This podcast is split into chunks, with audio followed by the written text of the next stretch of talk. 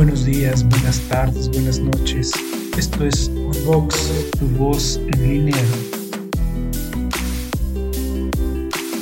Educación, literatura, psicología y docencia. La cultura a tus oídos. Toda opinión aquí emitida es responsabilidad de quien la hace.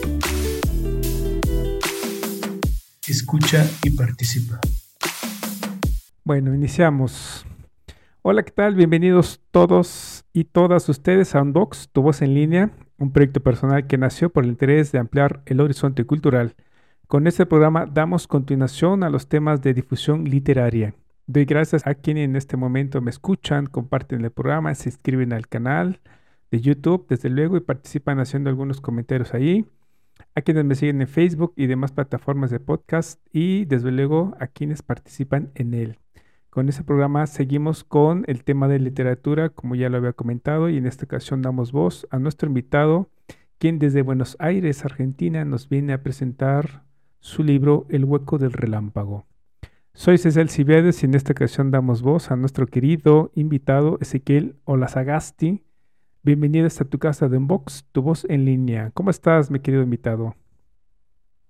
Hola, ¿qué tal? Eh, buenas noches en el momento que estamos grabando esto y desde acá, desde Buenos Aires. Muchísimas gracias por la invitación. La verdad que es un honor estar acá eh, pudiendo conversar con vos en tu podcast para todos los amigos y colegas de, Latinoamérica.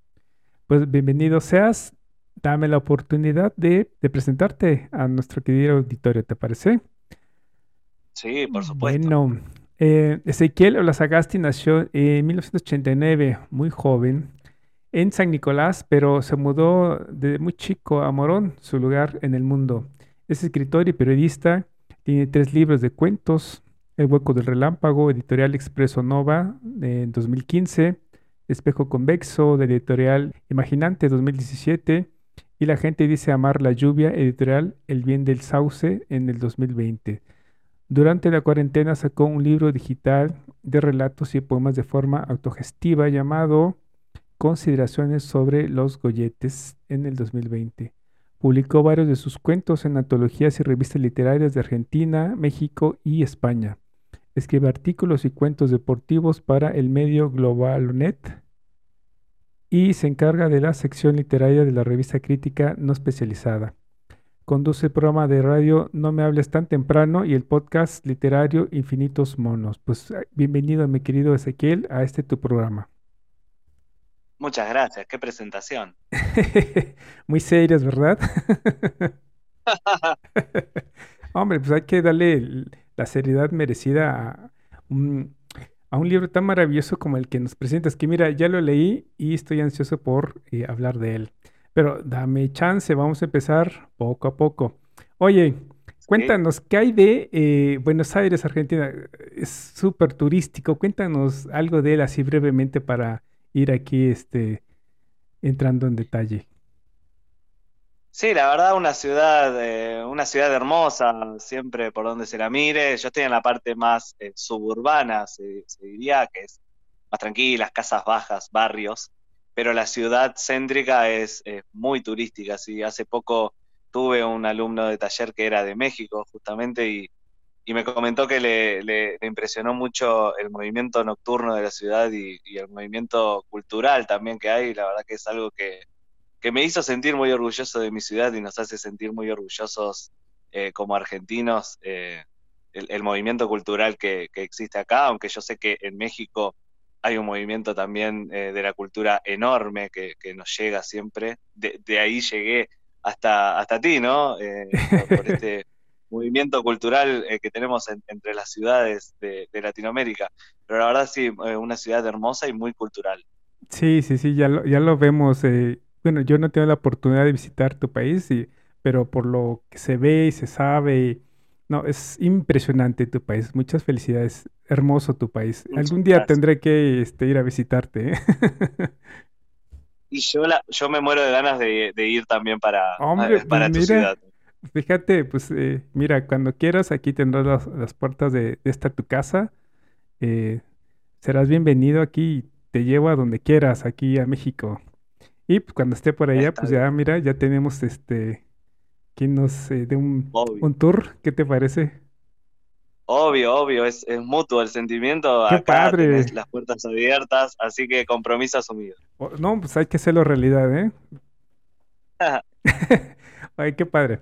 Oye, eh, entrando en, el tema de la escritura, eh, tú hablabas eh, en tu introducción, hablabas que este es tu primer libro, ¿no? De cuál vamos a hablar.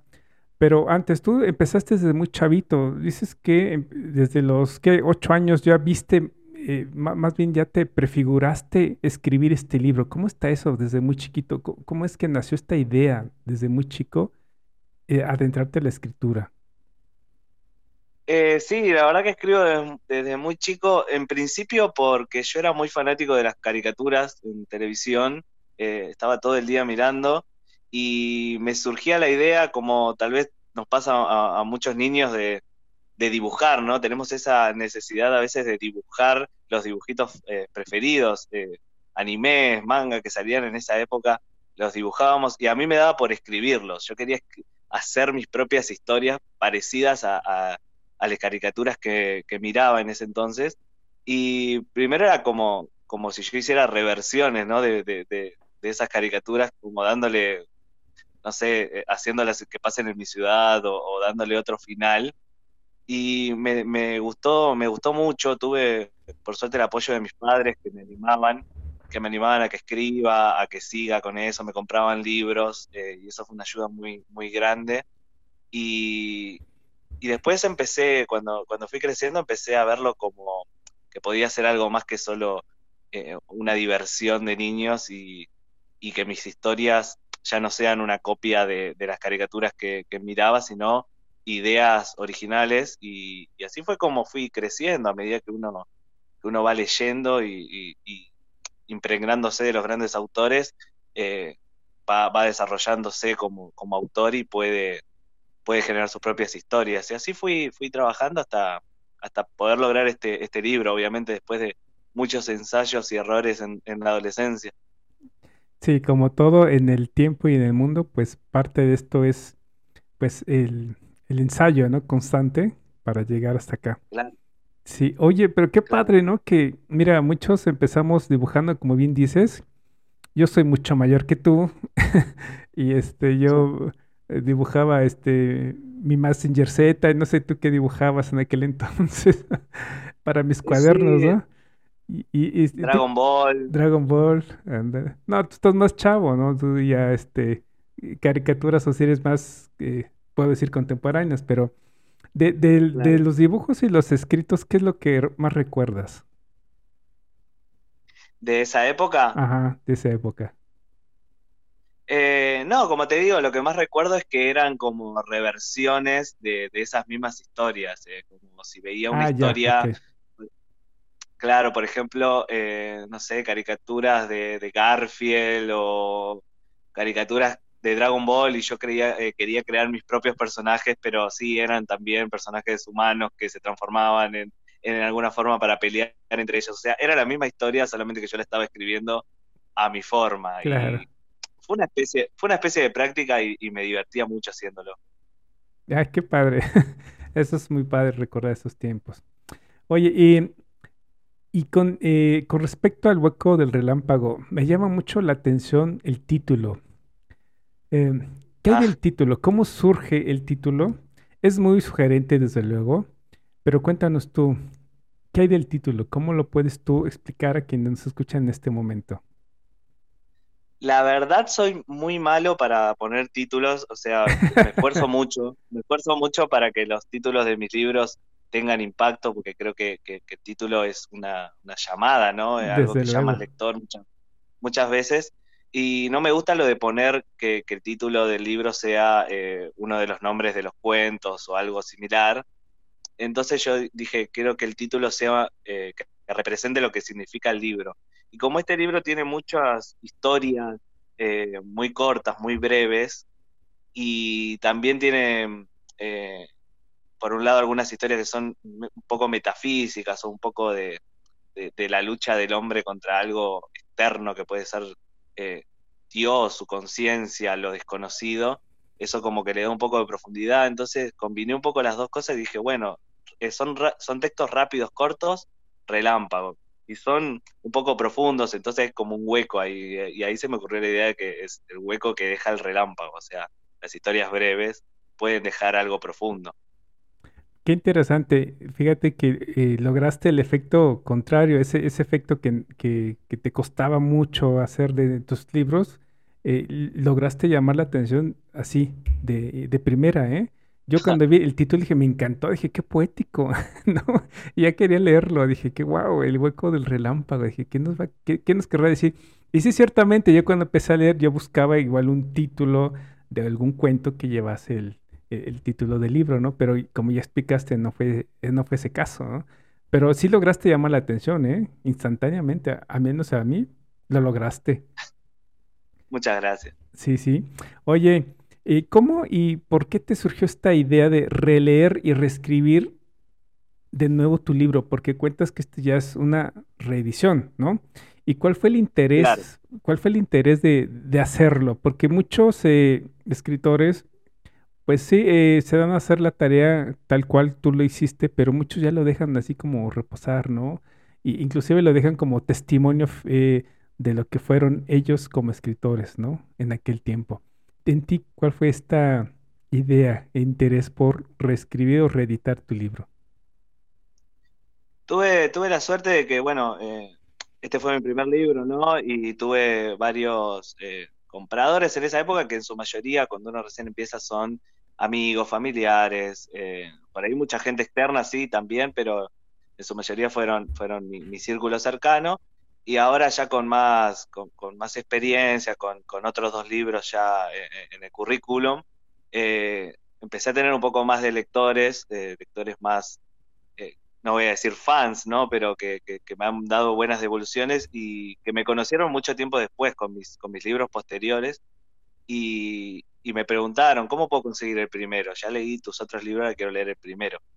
Y lamentablemente la editorial Expreso Nova, que era la que había hecho ese libro, eh, eh, acá, se dice, acá se dice fundió, o sea, cerró sus puertas, eh, dejó de funcionar.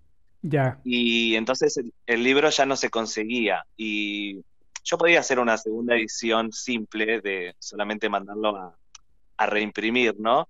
Pero viéndolo en, retrospectiva, diciendo, bueno, ahora que tengo más experiencia como autor, eh, podría darle una releída y ver qué podría modificar. Traté de no modificar lo que sería la esencia del libro, porque dije, era el escritor que era en esa época, o sea, uno no, se mantiene siempre igual, no va evolucionando.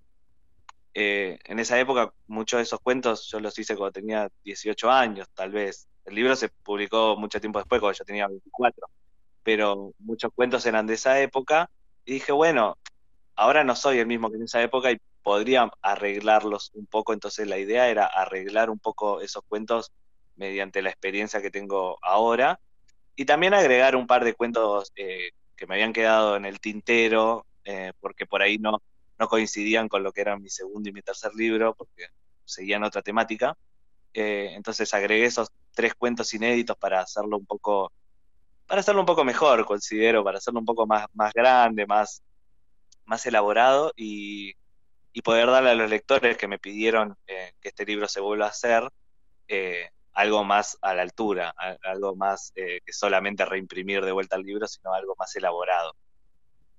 Pues qué padre, qué interesante. Yo tengo un, un, amigo poeta que dice que él siempre, cada vez que relee sus libros, siempre encuentra algo que mejorarle. y entonces por eso esta pregunta que te hago, o sea, eh, ¿hasta, ¿hasta qué momento tú estarías satisfecho? ¿Esta segunda versión te parece ya la definitiva o puede ser que también te pase lo que mi amigo, que, que, puedas leer otra vez tu libro y encuentres otra vez algo que hacerle?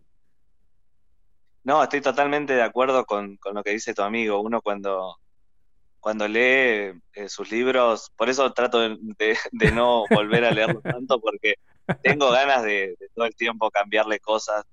Creo que era Borges que decía que uno tiene que entregar el libro en un momento porque si no puede estar corrigiéndolo toda la vida, puede estar, cada vez que lo agarre va a encontrarle cosas que corregir y como que parte de, parte del proceso del escritor es saber cuándo entregarlo para que los otros se terminen de, ocupar, o sea, el editor, el corrector, eh, porque uno siempre, siempre va a querer corregir cosas y siempre va a querer cambiar algo. Más que nada porque te digo, uno va creciendo y, no es el mismo escritor que en esa época, por ahí tiene otros temas, otra técnica, algunas cosas que fue aprendiendo en el camino y dice, ah, y esto, lo, esto que aprendí ahora lo podría haber usado en ese momento. Me gustaría poder agarrarlo y, y darle este nuevo toque, pero hay que dejarlo también, hay que, hay que soltarlo en un momento al libro. Exacto, sí. Oye, ¿y de qué, qué tiempo estamos hablando desde esa primera edición hasta, hasta esta segunda? ¿En cuánto tiempo tú le invertiste para rehacer una nueva versión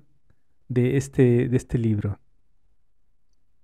Eh, y esto arranqué eh, en marzo aproximadamente, marzo de este año. Yo me había mm. decidido ya eh, a principio de año eh, hacer esta revisión y en marzo me puse a trabajar, me puse a trabajar, a crear, a, tomar esos cuentos nuevos para, terminarlos y pulirlos bien para que van iban a ser los cuentos inéditos y al mismo tiempo trabajar cada uno de, los relatos también eh, por su parte. Eh, también me ayudó mi, mi, pareja, Mariana del Ponte, que también es escritora, muy talentosa y ella es como mi lectora final de todos mis, mis cuentos y ella justamente no trabajó cuando este libro se hizo, porque yo ni siquiera la conocía en esa época y me gustó, me gustó el hecho de que ella estuviera ahora como lectora, como, como mis últimos dos libros, que, que, yo los quiero mucho, mis últimos dos libros, porque siento que fueron mi, mejor trabajo, justamente por la mirada que ella me pudo dar, así que tenerla al lado eh, como mi lectora beta, mi lectora beta principal fue, fue muy, muy lindo y también la ayuda de, como te digo, mis lectores y, mis amigos de la comunidad, mis colegas de, la comunidad eh, literaria acá argentina. Si está escuchando, espero que sí, el señor Martín Calomino, que es una persona, no es escritor, pero es una persona que ayuda mucho a los escritores independientes de acá de Argentina y me dio una mano muy grande para este proyecto, para empezarlo, para, para no rendirme, porque eh, acá en Argentina lamentablemente los costos a veces hacen muy cuesta arriba para los autores independientes. Eh, y este era un libro totalmente hecho de, forma autónoma, era totalmente autogestivo. Y él me dio una mano muy grande para, para que no decaiga el proyecto. Y para julio, julio, agosto de este año estuvo, estuvo ya listo para, para poder imprimirse. Así que fue un proceso de medio año. Yo lo sentí que, que, fue mucho más, pero fue un proceso de medio año aproximadamente. Y hablando de este Via Crucis, eh, que muchos escritores independientes pasan, eh, tú hablabas, o hablas más bien en tu introducción, que este libro se forjó a partir de un colectivo de voluntades y que después apostaste por la colecta. Eh, ¿Cómo estuvo eso? Está interesante esto. ¿No nos podrías explicar, por favor? Sí, la verdad que fue algo en lo que yo no, no sabía cómo introducirme. Eh, tengo muchos amigos, no solo del mundo de la literatura, sino del mundo del arte, músicos, eh, podcaster, como es tu caso, gente que hace radio. Y encontramos esta nueva aplicación que es Cafecitos, que es como un crowdfunding, eh, que ayuda a los artistas para poder hacer sus obras. Y la verdad, yo soy un poco orgulloso, siempre me gustó hacer las cosas solo y a mi modo, sin, sin recibir ayuda. Pero me, me, ayudaron mucho mis amigos y, mi pareja diciéndome, tu trabajo es bueno, si la gente te lo está pidiendo que, se vuelva a imprimir, pedí ayuda, eh, pedí que ellos te ayuden. Si quieren que es como cuando quieren, cuando la gente quiere que salga una película y, hacen algo al respecto para que salga, ¿no? Hacen, no sé, un hashtag, hacen alguna forma de cooperar. Y yo puse esto, a ver, bueno, dije, voy a poner a ver si alguien quiere ayudarme eh, no era, no era una limosna, sino que todo lo que ellos pusieran era para el libro, o sea, después se iba a descontar de lo que, del precio final, ¿no? Si ellos colaboraban con algo en este crowdfunding, después se iba a descontar del precio final, o sea, era como una inversión que después resultaba en el libro. Y la verdad que fue súper gratificante ver cómo la gente se copó, como decimos acá en Argentina, eh, se unió a este proyecto y, y colaboró desde el primer momento y, y la verdad me puso súper felices. Qué interesante, la verdad es que es una, Un modo de trabajo bastante interesante, ¿no? Eh, muchos pensarían que, como bien dices, eh, todos los escritores de una otra manera tienen tropiezos, ¿no? Pero cuando hay Sí, una suma de voluntades, en este caso como el tuyo, y logras convencer con una, una forma de escribir novedosa, eh, en pocas palabras buena, yo creo que los, digámoslo así, los inversionistas, pues no dudan en hacerlo. Y mira, eh, aquí estamos hablando ya de tu libro, ¿no? Qué interesante. Muchas felicidades. sí. Muchas gracias. Sí, la verdad que como, como te decía, acá en Argentina, eh, lamentablemente el arte está un poquito dejado de lado a la hora de, de las inversiones de, de- de- de cualquier gobierno. Eh, ujú. Entonces tenemos que arreglárnosla por nuestro, los artistas independientes tenemos que arreglárnosla como podemos. Muchos, eh, no sé, hacemos horas extras en el trabajo para tener un, mango, un peso más en el bolsillo para poder invertir en nuestra carrera. Y algunos hacemos eh, esta forma, ¿no? Que es buscar una colaboración externa de, de- de la gente que le gusta nuestro trabajo y que está dispuesta a pagar por él. Y la verdad que nos ayuda mucho a veces cuando no podemos depender tampoco de, de alguna editorial que, que se, que se juegue a un artista independiente. Eh, nos ayuda, nos ayuda la propia comunidad escritora, la propia comunidad under de escritora. Sí, y además con esto, este auge de la tecnología y, y mucho apoyo por todos lados, eh, con herramientas, quiero decir, con las cuales uno puede trabajar independientemente, puede hacer una, buenas propuestas, ¿no? En este caso, y presentarla al mundo, ¿no? Y eso es muy interesante. sí, Sí, sí, está muy sí, eso padre. es espectacular. Sí. Oye, y ya que hablamos de eso, de, de, de tu libro, ¿qué te parece si nos das una probadita? ¿Qué nos tienes para leer? Bueno, como yo creo que este libro lo que más lo identifica son los microrelatos, que es una, algo que me, que me encanta hasta el día de hoy, me encanta. Ahora tengo un poco, estoy un poco oxidado a la hora de crearlos, así que me gusta tenerlos plasmados en este libro, que creo que fueron los mejores que, pude hacer. Y voy a leer justamente uno, uno mu- muy breve, es un microrelato de pocos renglones, pero que creo que tiene mucha fuerza, que se llama La esquina. En una esquina de la ciudad, dos hombres comparten un cigarrillo bajo la luz de la luna. Che, ¿sabías esto? dice uno rompiendo el hielo. En alguna parte leí que si soñás que estás por morir y no te despertás antes de que pase, morís en la vida real. Va, eso es solo una leyenda urbana, le responde el otro. Bueno, creo que vamos a averiguarlo ahora, dice el primer hombre a la vez que jala el gatillo del revólver que posó sobre su sien. Interesante. Fíjate que yo, yo eh, quiero comentarte que cuando inicié hasta que terminé tu libro, estuvo todo, todo el tiempo atraído por tu forma tan, tan, ¿cómo decir? Tan libre, tan tuya de escribir. Eso me gustó mucho porque me encontré con muchos personajes muy de tu país, ¿no? Eh, además, cómo recreas el lenguaje, que es, fascinante. Y, y- y a través de este nos llevas a esos mundos de todos estos personajes que de otra manera nos encantan. Yo quedé fascinado con varios cuentos, microrelatos tuyos, entre ellos, por ejemplo, La historia incuestionable, Botones de colores, eh, El ritual, este, Sin Muchas luz gracias. y desde luego este, Memoria de humo, con el cual cierras estupendamente esta antología eh, de cuentos eh, donde me encontré con textos, es- insisto, breves, únicos, siempre sugerentes. Pues lo que más, eh, de lo que más eh, me encanta de este trabajo es eh, ese enorme, más bien de lo que más me gusta y me encanta de este tu trabajo es que el lector tiene esa chamba de descifrar, entender y hasta estudiar el cómo, por qué y para qué de la historia.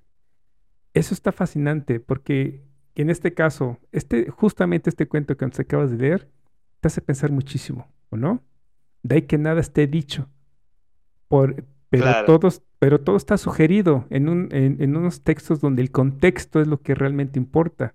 Ahí es donde se encuentra la respuesta de cada historia y de cada personaje. Y es ahí donde yo me quedé fascinado. Muchas felicidades. Yo, yo disfruté mucho tus cuentos y sigo pensando todavía en darle alguna explicación al contexto de alguno de estos personajes y, de, las historias que nos compartes. ¿eh? Está fascinante tus textos. Muchas felicidades. Muchísimas gracias, muchísimas gracias. Me, llena mucho como, como autor que eh, tus palabras y que te guste que te guste lo que hago. Sí, y fíjate que me quedé pensando, eh, al menos este cuento que, me leíste o de estos que te acabo de mencionar, eh, ¿cómo es que tú decidiste o qué tanto tú cambiaste unos textos de esa primera visión del chico de, de, 20 años a este joven ya un poco más maduro? Y me quedé pensando, ¿habrán sido eh, distintos? ¿Qué tanto le habrá cambiado? ¿Tú, tú nos podrías explicar si es que hay algo por ahí? Porque están fascinantes tus textos. Yo, yo la verdad es que si, si, ese fue, si ese texto así que leíste fue el primero que presentaste, pues ya no hubo mucho que cambiarle, está genial. Justamente eh, La esquina es uno de los pocos textos que no le cambié, no le cambié casi nada. Mira. Eh, muy poquito. Muy poquito, capaz que alguna, alguna coma o eliminar alguna palabra, pero, mm. pero casi nada. Eh, no, generalmente lo que cambié fue más estructural fue más de fue más técnico eh, tal vez acortar algunas frases que eran muy largas estoy en un ahora estoy en un momento más minimalista a la hora de escribir o sea uso uso oraciones un poco más cortas eh, más no sé más al estilo Hemingway tal vez mm. y en esa época que escribí eh, era más barroco escribía oraciones mucho más largas más extensas tal vez un poco de, abusando de la, de la prosa poética en algunos casos y, y sentía que es algo muy de, los escritores cuando empezamos, ¿no? Queremos eh, mostrar todo, queremos mostrar que somos, que, leímos un montón, que escribimos un montón, que, sí, es cierto. que podemos. Entonces es como, es como en es como hacer un cuadro y querer poner todas las técnicas al mismo tiempo, poner cubismo, realismo, puntillismo, todo. Entonces lo que hice fue, más que nada, eh, ordenarlo un poco, limpiarlo un poco, eh, sacar algún exceso que era como como grandilocuente y eso fue lo principal, pero traté de dejar muchas cosas también de ese estilo porque no quería quitar la esencia de lo que yo escribí en esa época, como, como diciendo yo en esa época escribí así. Entonces yo sé que ahora, ahora alguien que lo lea, que leyó por ahí mi último libro, eh, que conoce cómo, cómo, escribo ahora en este momento, diga, qué raro, eh, si Ezequiel no escribe así. Por eso lo dejé para que vean cómo escribía en esa época también. Claro. Lo, defines como grandilocuente y anacrónico, ¿no? Así lo, defines en tu introducción. Sí, un poco, un poco así. sí, qué, qué padre. La verdad es que, fíjate que me gusta mucho esta sensación que tú transmites de, de que todos los que escribimos de otra manera siempre y a mí me ha pasado de repente, sacas aquella hojita que escribiste en secundaria y dices, ah, mira, esta frase me gustó de todo este texto que enorme que, que, puse, solo esto me encantó, ¿no? Y lo conservas, ¿no? Así me, así me ha, pasado muchas veces. Y, quieres hacer de esa frase, esa oración, esa idea, quieres explotarla, ¿no? Pero también, pero también e, existe como que el sentimiento de, a menos a mí me sucede, de dejarlo así como está, porque eso refleja ese momento único en mi vida, ¿no? Y, quiero que se quede así. Sí. Y, eso es padre. Sí, tal cual. Sí. Qué padre, fíjate. Oye, este, ¿tendrás otro textito que quieras compartirnos? Que la verdad está muy padre, ¿eh? Si no, un textito, una frase, un, una oración. Eh, sí, da, a ver, estoy acá con eh, justamente el, índice y voy a buscar uno de esos cuentos cortos. Eh, acá tengo uno justo cortito que le había gustado mucho a un amigo, que, a, mi mejor amigo, Gustavo, le había gustado mucho en su momento, que este, este lo escribí, sí, cuando tenía, sí, 19 años, debe ser uno de esos viejitos también. Igual que la esquina, la esquina es uno viejito, estos de... Ah, es genial. Estos cortitos estos cortitos son de, esa época. Eh, este se llama Espejo. Miró una vez más su cara en el espejo. Frunció el ceño y apretó el mango con fuerza. Levantó una mano y la dejó caer como un latigazo con el afán de destruirlo en mil pedazos. Su ira fue tal que cumplió su violento cometido. Los trozos de vidrio plateado se esparcieron por el suelo como una onda expansiva. De cada una de las pequeñas partes del objeto destrozado se alzó una mano. Poco a poco comenzaron a salir de los restos del espejo pequeñas imágenes suyas gritando su nombre. Exacto, me encantó muchísimo tu, ese cuento, justamente. Mira, y, yo puedo eh, recordar todos los cuentos y de todos hay unos pasajes bien interesantes, muy bonitos, muy bien hechos, con el cual tú te presentas en este mundo literario sublimemente, es decir, fascinante. Y, este, y, eso me, me, gustó muchísimo. La verdad es que, pero insisto, cierras en tu antología con esta de Memoria de Humo, de un cuento que me deja pensando de una historia fascinante. Es como el mundo al revés, pero en, es en, una situación bien compleja que, que, invito a todos nuestros eh, radioescuchas Échenle un ojo a la propuesta de nuestra querida Ezequiel. Es muy interesante, muy viva, este, de un lenguaje vivo, ¿eh? Es, es lo que me gusta también de, de, tus cuentos, ¿no? Por ejemplo, el, el tema este de, bueno, el cuento de, a ver cómo se llama, la Coca-Cola, ¿cómo se llama? La coca, la coca. Ay, me encantó, me encantó ese cuentito, esto fascinante, ¿no? Y me recuerda a, mi barrio, me recuerda este, a los momentos también cuando uno salía a jugar a la calle y, así, ¿no? Entonces, es lo que te digo, tú capturas en el lenguaje esos, esos momentos de la niñez, de la juventud y me quedé fascinado. Muchas felicidades. Gracias. sí, la verdad que es algo muy, tiene un lenguaje muy argentino, eso, eso, es verdad, pero, pero al mismo tiempo, eh, como, como hermanos latinoamericanos, la verdad que todos tenemos eh, el barrio en mayor y menor medida parecido, en la esquina, con los, amigos, jugar, A, jugar al fútbol, jugar al fútbol en las calles. Esas cosas se repiten en todos los barrios, estés en Argentina, en Brasil, en México o, o en cualquier otra parte de Latinoamérica, compartimos eso. Sí, eso está muy padre, la verdad es que sí. Y eso me gustó mucho. Me hiciste recordar cierta etapa de mi niñez, fíjate, en ese cuentito. Ah. Me encantó, te lo juro. Qué bueno. Oye, de todos estos cuentos que tú este, reúnes en esta antología, ¿tendrás alguno que te haya, no sé, impresionado por cómo te quedó y que haya sido en estos momentos el favorito? O, u otro que te haya costado, pero que al final de cuentas digas, ay, este, tanto el tiempo lo invertí, y, me gustó tanto que, lo conservo, eh, conservo un momento cuando lo escribí y lo rememoro con mucha, mucha felicidad. ¿Habrá un cuento de esos? Ajá, dime. Sí, mira, te, voy a decir las, dos, las dos partes. Eh, la coca, que es justo el que hablábamos, eh, era uno de mis cuentos, era uno de mis cuentos menos preferidos. Mira. Pensaba que era muy, pensaba que era muy simple, eh, eh, lo había hecho como un ejercicio de taller literario y pensaba que era muy simple y que era el peorcito del libro en su momento cuando lo saqué y fue el que mejor recepción tuvo de parte de, la gente. Todo el mundo me lo comentaba y yo y yo viste me quedaba como que no entendía, pero si es tan simple, tan, tan Claro, yo en esa época, como te digo, como escritor novato, pensaba que tenías que ser así como exagerado y muy, muy vistoso para, para ser un buen escritor, ¿no? Y en realidad lo simple a veces es, cuando está bien hecho, eh, resulta ser lo que más le gusta a la gente.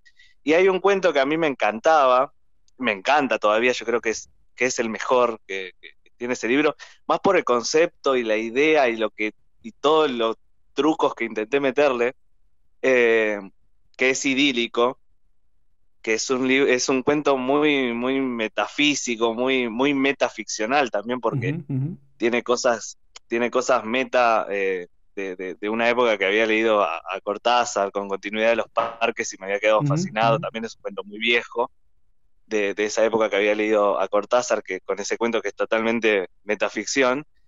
Eh, y me había salido ese cuento y yo había quedado enamorado porque dije, qué bien, qué bien me salió Después cuando lo volví a leer de grande ahora para hacer la reedición, le, toqué muchas cosas porque sentía que no estaban, no estaban tan bien desarrolladas o, tan bien mostradas para que el, lector lo entienda como yo quería. Pero es un cuento que, hasta el día de hoy me parece, me parece espectacular y, es de mis favoritos en ese libro. Qué padre, qué padre. Pues eh, muchas felicidades, mi querido Ezequiel. Eh, enhorabuena por esta reedición de tu libro que nos deja un exquisito sabor para aquellos que nos gusta enfrentarnos a textos que nos hagan pensar, que nos hagan rememorar, que nos hagan reír, porque hay textos también que nos hacen reír, ¿no? De una manera muy, muy cómica, como por ejemplo el texto de los machos, ¿no? Qué genial, ¿no? La verdad es que me encantó el cuento. Otros nos hacen, eh, pues sí, recordar la, la, niñez, otros, no sé, eh, sentir, no sé, ternura. Ah, es, eh, tu antología es un cúmulo de, emociones y eso, eso es también lo que pude sentir una vez que terminé este, tu, tu libro. Me, me encantó muchísimo, fíjate. Muchas gracias, muchas gracias. La verdad me pone, me pone muy feliz escucharte. Sí. Oye, y para ir este perfilándonos para el cierre del programa, porque bueno, podremos hablar de tus cuentos que son fabulosos todo el día, ¿eh? pero no, hay que dejarle la chamba también a quienes nos escuchan. Lean, por favor, a nuestro querido invitado, no se van a arrepentir. Les va a quedar un sabor exquisito en el paladar literario, valga la expresión. Eh, ¿Qué se viene como proyectos para ti?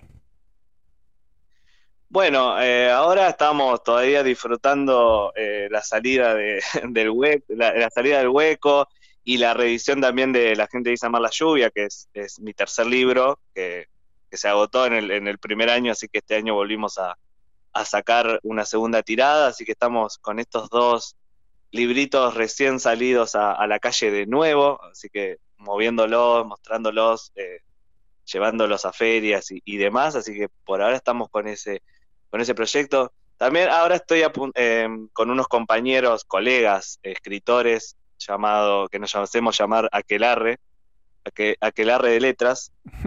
Estamos haciendo un proyecto colaborativo donde cada uno va, va a hacer un cuento eh, con grandes autores de, de acá de, Argentina, grandes amigos, Pablo Bauchero, eh, justamente mi, mi, pareja, Mariana del Ponte también participa, Erika Vera, que es una escritora de la hostia, que su novela, su última novela, eh, se, está, se está vendiendo por toda Latinoamérica, incluso ahí en, México, así que estoy muy contento de poder compartir un proyecto con ellos, un proyecto colectivo. Después de hablar de esto, ¿no? de, de, las voluntades colectivas que hicieron este libro, poder compartir con mis amigos que me dio la literatura es algo, es algo hermoso. Y estoy tratando de trabajar en una novela. Yo soy más del cuento, yo soy más del cuento, pero cada vez estoy escribiendo más, más y más largo. Vos me dijiste que te gustaba mucho Memorias de Humo y es, el último cuento que hice, que hice especialmente para este libro. Es uno de los cuentos inéditos que no estaban en la primera edición. Ah, qué padre. Y vi, que me quedó larguísimo. Y dije, cada vez estoy escribiendo más largo. Así que me parece que me tengo que tirar para, de una vez por todas empezar una novela, así que estoy recién empezando, empezando a escribir una, novela, seguro va a llevar largo tiempo, pero es un nuevo proyecto en el que, en el que me estoy embarcando ahora. Pues muchas felicidades, lo mejor para ti, mi querido Ezequiel, y que coseches mucho éxito, ¿no? Y que si, si, gustas también aquí podemos hablar de tus próximos libros, aquí tienes las puertas abiertas para que tu público en México y el resto de Latinoamérica pues, eh, pues te, escuchen y pues se animen a leerte. Y ya que estamos en eso, ¿te gustaría hacerles una invitación? ¿Qué te gustaría decirle al público que nos escucha en este momento? Bueno, primero que nada, agradecerte por el espacio, por, tu buena onda, por, eh, por todas las palabras que, has dicho sobre mi libro, que, sé que lo decís de corazón y te agradezco muchísimo. E, es la verdad, la verdad. Sí, sí, sí, sí, sí, lo sé, lo sé. Por eso me, pone tan contento.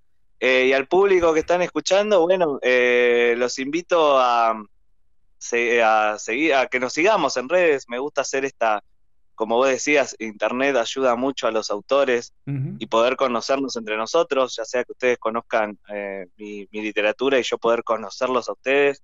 Eh, invitarlos a que me sigan en redes, eh, arroba Ezequiel Lazagasti, me encuentran, es un, es un nombre poco, es un apellido poco convencional, así que me van a encontrar rápido.